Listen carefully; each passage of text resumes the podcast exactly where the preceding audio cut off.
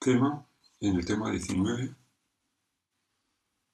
dentro de la asignatura Urgencias médicas en el área de urgencias hospitalarias 1, dentro del módulo de enfermedades infecciosas en el área de urgencias, vamos a tratar en este tema 5.19 las infecciones en el paciente trasplantado en urgencias.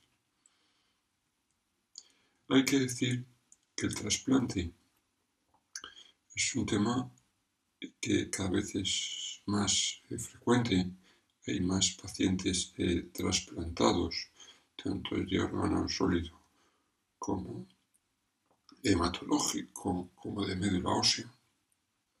Es una entidad eh, cada vez más común es una entidad que en cierta manera eh, lo suelen manejar y lo suelen llevar los diferentes especialistas, trasplante cardíaco, el trasplante pulmonar o el trasplante renal.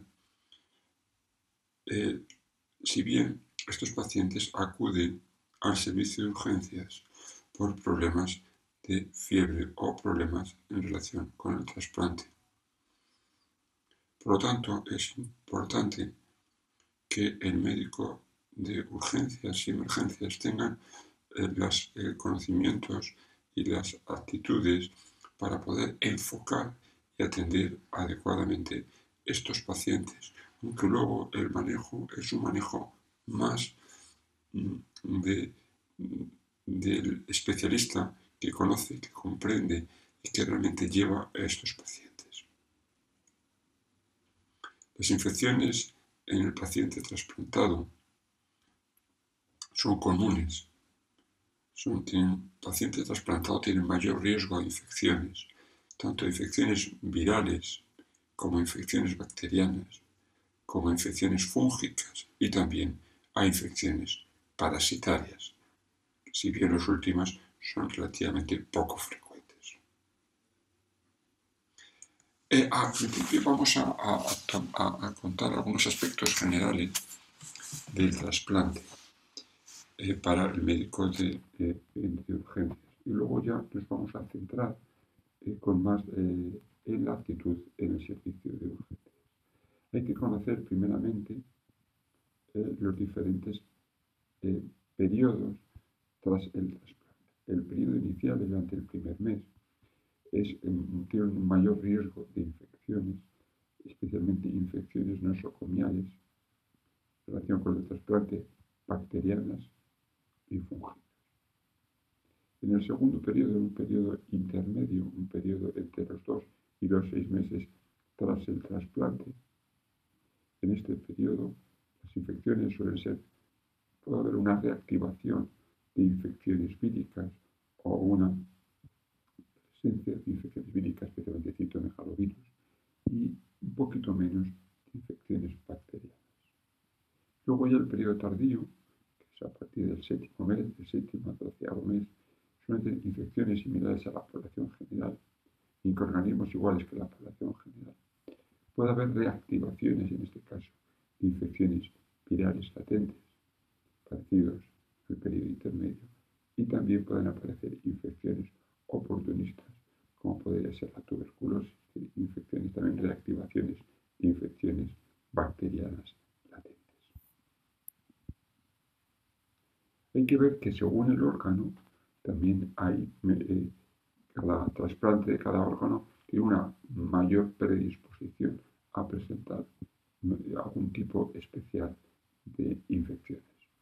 Así, el riñón, por supuesto, mayor frecuencia de infección del tracto urinario, como no bacteriemias y neumonías. En el hígado, la estrella, en principio, la infección del lecho quirúrgico, colangitis, eh, hepatitis, abscesos a nivel del lecho quirúrgico. A nivel del corazón, neumonía, bacteriemia, mediastinitis y su infección, digamos, del lecho quirúrgico. Y también infección del tracto urinario. El pulmón, neumonía, lógicamente, traqueobronquitis del tracto superior de vía aérea, respiratoria, también mediastinitis, infección del tracto urinario y bacteriemia. Y en el cáncer de páncreas, pues las infecciones del lecho quirúrgico son también muy frecuentes, parecido a lo que suele pasar en el trasplante hepático y la infección del tracto urinario. Esto es una cronología de los microorganismos, en este caso en los trasplantes de órganos sólidos. Veis aquí, pues en la fase precoz, las infecciones más frecuentes y microorganismo más frecuente, porque el estafilococcus entre bacterias y hormonas, y las cándidas, hongos, infecciones fúngicas y bacterianas nosocomiales, en el periodo intermedio, pues tenemos las infecciones bacterianas como la nocardia, listeria, salmonella también, pseudomonas, estafilococcus aureus. Tenemos los virus, especialmente los herpes, citomegalovirus, herpes virus de varicela zoster, todos los citomegalovirus, todos los herpes virus están aquí. La gripe, la gripe es más importante la parte tardío, hepatitis B, C, poliomavirus, unos parásitos, la lismania, estrongiloides, también hongos, la neumonía poliomyelitis y la cándida. En periodo por encima de seis meses tenemos infecciones vaccinales comunes, neumococo, hemófilus, Klebsiella, infecciones por virus latentes, citomegalovirus, también los herpes, Steinbach, poliomavirus, JC y papilomavirus, la activación de infecciones latentes citomegalovirus, virus de Steinbach, papilomavirus, virus JC y poliomavirus.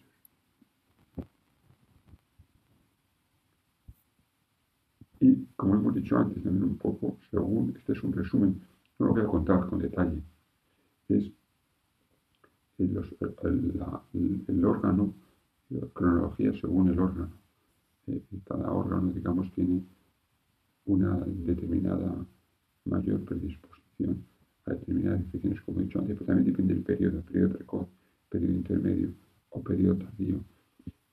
El riñón, pues en el periodo precoz, hecho quirúrgico, en el periodo intermedio, infecciones pulmonares o citomegalovirus, y en el periodo más tardío también reactivaciones eh, por herpes, varicela zoster e infecciones latentes. En el corazón, la fase inicial, mediastinitis y neumonía, en el periodo intermedio las neumonías, esofagitis, citomegalovirus, en el periodo tardío las infecciones latentes por virus de Steinbach, por ejemplo. En el pulmón, mediastinitis, neumonía, periodo intermedio neumonía, y en el periodo tardío la neumonía por neumocistis carini. Hígado, lecho quirúrgico.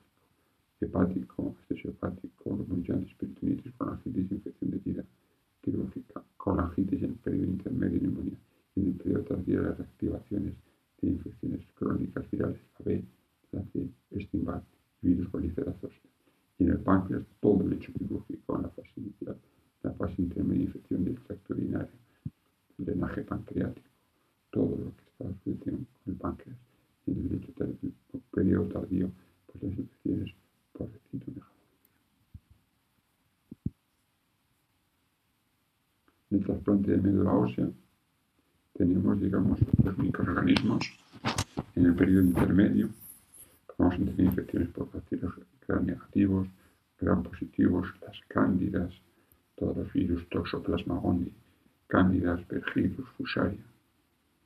En el periodo intermedio también tenemos las bacterias para bacterias intracelulares, la listeria, la nocardia y otros virus, citomegalovirus, virus zoster, virus herpesvirus tipo 6, virus respiratorio adenovirus, en el periodo tardío, bacterias capsuladas, neumococo, hemófilos Más o menos algo parecido, eh, pero con sus características especiales según el tipo de trasplante. Después de toda esta visión general del trasplante, visión general para el médico de urgencias, vamos a pasar cómo actuar en el servicio de urgencias. el objetivo nuestro es que tengamos un diagnóstico precoz que se inicie el tratamiento empírico y específico lo antes posible, por lo tanto, evitar así la progresión del proceso infeccioso. ¿Qué tenemos que hacer? Una historia clínica detallada. Siempre te decimos lo mismo. Hay que hacer historia general, Y luego la historia específica del trasplante. Tipo de trasplante, tiempo transcurrido, tratamiento que esté llevando de base y con sus inmunosupresores, infecciones virales crónicas.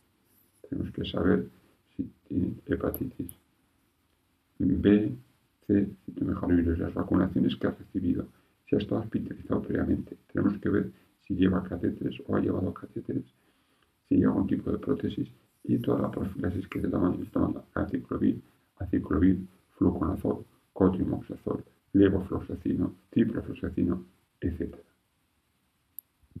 Exploración física detallada, completa. Y pruebas complementarias iniciales, analítica básica, hemograma bioquímica, niveles de los inmunosupresores, si podemos, hemocultivos, urocultivos, toma de todos los exudados posibles del lecho quirúrgico, por ejemplo. Hidrología. Tenemos una hidrología de toras, pero también podemos hacer una ecoyuntac del lecho y de la zona quirúrgica para ver o identificar algún tipo de exceso. Y igual que tenemos la toma de exudados, de todo lo que haya posibilidad de ser exuda. Exceso de herida se pincha. Un exceso a nivel del lecho quirúrgico se drena. Toma de muestras lo antes que podamos y en el servicio de urgencias. Otros estudios, oye, podemos hacer un TAC, si tiene afectaciones del sistema nervioso central, si es afectación respiratoria, la idea es tomar una broncoscopia o tomamos una muestra para gripe, que es una infección nada despreciable en estos pacientes en el periodo tardío. Eh, tenemos que pedir serologías, si hace falta en mi aporte de urgencia para que lo tengan los médicos el día siguiente, si tiene diarrea, pedimos copa cultivo si tiene constitución difícil. Eh, mm, pedimos, si pensamos que tiene un derrame pericárdico y una afectación torácica, hablamos con el cardiólogo que un ecocardio, sino que podemos pedir otra serie de pruebas según la sintomatología que tenga el paciente en la puerta de urgencias. Como hemos dicho antes, tratamiento, diagnóstico lo antes que podamos en la puerta de urgencias y un tratamiento específico lo antes posible o lo más aproximado lo antes posible. Y si disponemos el cardiólogo, podemos consultar con el cardiólogo, o si tenemos especialista en enfermedades infecciosas, consultamos con el especialista en enfermedades infecciosas, o con el cirujano, o con el nefrólogo, o el hematólogo. Y el tratamiento empírico. Empírico en función de la sintomatología. Hay que intentar no demorar el tratamiento. Igual que hemos hablado en otros temas de esta, esta unidad. Hay que, tenemos que, si tiene eh, una herida quirúrgica, pues le daremos una ceftacidima, ¿eh? Eh, una, una cefalosporina con acción antisudomona. Y le pondríamos, o le pondríamos el meropene, también antisudomonas y frente a anaerobios. Y le añadiríamos la vancomicina, por si acaso tuviera un riesgo de un estafilococcus aureus meticilin resistente. En el caso de que paciente tuviera una meningitis, no es tan frecuente, tendríamos que darle en este caso una buena opción es ponerle cefepime, que cubre también la cefalopenia antisudomonas y ampicilina, que nos permite cubrir también la listeria. O también ponemos ampicilina y cubre la listeria y le ponemos el meropene, que también es un antibiótico adecuado antisudomonas frente al tratamiento, de, frente a una eh, pseudomonas y frente a los microorganismos que pueden estar responsables de una meningitis en estos pacientes. En el caso de una cirugía craneal, pues em, añadiríamos el linezolid que difunde muy bien al sistema nervioso central. Luego, si la meningitis fuera mononuclear, pues bueno, pues el comportamiento sería muy parecido. Eso a pesar de la antituberculosis en la puerta de urgencias, es un poco más complicado. Y sí que podemos pensar que tuviera una meningoencefalitis o una encefalitis y le pondríamos tratamiento con aciclovir o añadiríamos al tratamiento previo aciclovir. En el caso de una neumonía, pues más o menos algo parecido. Tenemos que utilizarle, si fuera en el primer mes post-trasplante, le pondríamos meropene o limipene o piperacina en la cefalosporina con efecto anti-pseudomona o carbapenémico, le añadiríamos la linezolid, la vancomicina para, para cubrir esta meticilina resistente o una enterococo eh, resistente a la ampicilina mm, sería eh, una buena opción. Si fuera más de un mes de, post-trasplante, pues más pensaríamos que puede ser una infección por un neumococo, por no relacionado con el quirúrgico. Y por tanto, pues podríamos administrar el levofloxacino como buena pauta. Si el paciente lo que tuviera es un patrón intersticial difuso, pues vamos el comportamiento el tratamiento sería muy parecido a lo que hemos dicho antes, pero siempre pensando que puede tener un neumocistis carini y hay que pensar y hay que cubrirle, habría que añadirle habría que sospecharle y debemos poner el cotrimoxazol.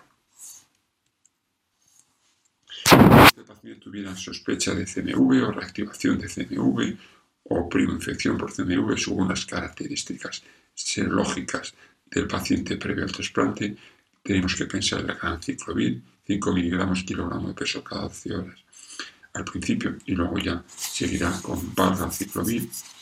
Si tuviéramos tuviera hepatitis y tuviera una reactivación de hepatitis B en un paciente de trasplante hepático, pues deberíamos sospechar y deberíamos darle la bigudina, un tratamiento anti-hepatitis B. En una reinfección de hepatitis C, pues no le va a llegar a por urgencia.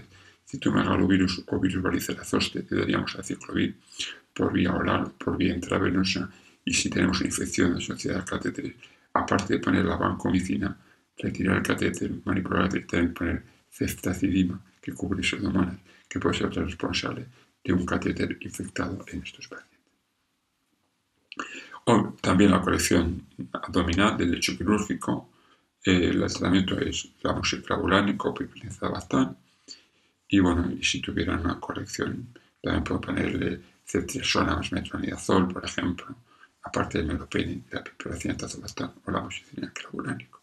En las infecciones urinarias la ceftriaxona es una buena opción y si pensamos que puede estar pseudomonas, podemos poner la ceftacitima y otra posibilidad es poner etalpene si pensamos que podría tener un, eh, una, una, un negativo, un producto débil. Criterio de ingresos. Si, si la infección es leve, localizada, tratamiento antibiótico y observación domiciliaria si inestabilidad hemodinámica, esta inestabilidad clínica, siempre diagnóstico y tratamiento y consultar con el especialista que tengamos en ese momento disponible, si lo tenemos. ¿eh? Tenemos que consultar con él. Lo importante es la inestabilidad clínica y hemodinámica para decidir el ingreso de estos pacientes. Y ya para acabar con esta presentación, queremos comentar que, como resumen, es importante hacer una historia dirigida al trasplante, el tipo de trasplante y el tratamiento de estos pacientes. Es importante lo máximo acercarse a un diagnóstico precoz en el servicio de urgencias, el tratamiento rápido, empírico y específico, y si podemos consultar con el especialista. Eh, bueno, toda esta información pues, la hemos sacado especialmente de los protocolos clínicos de la Sociedad Española de Enfermedades Infecciosas y Microbiología Clínica y también de este manual de protocolo de actuación de urgencias del Hospital Virgen de la Salud de Toledo. Yo esperamos que este tema os sea de, muy, de mucha utilidad.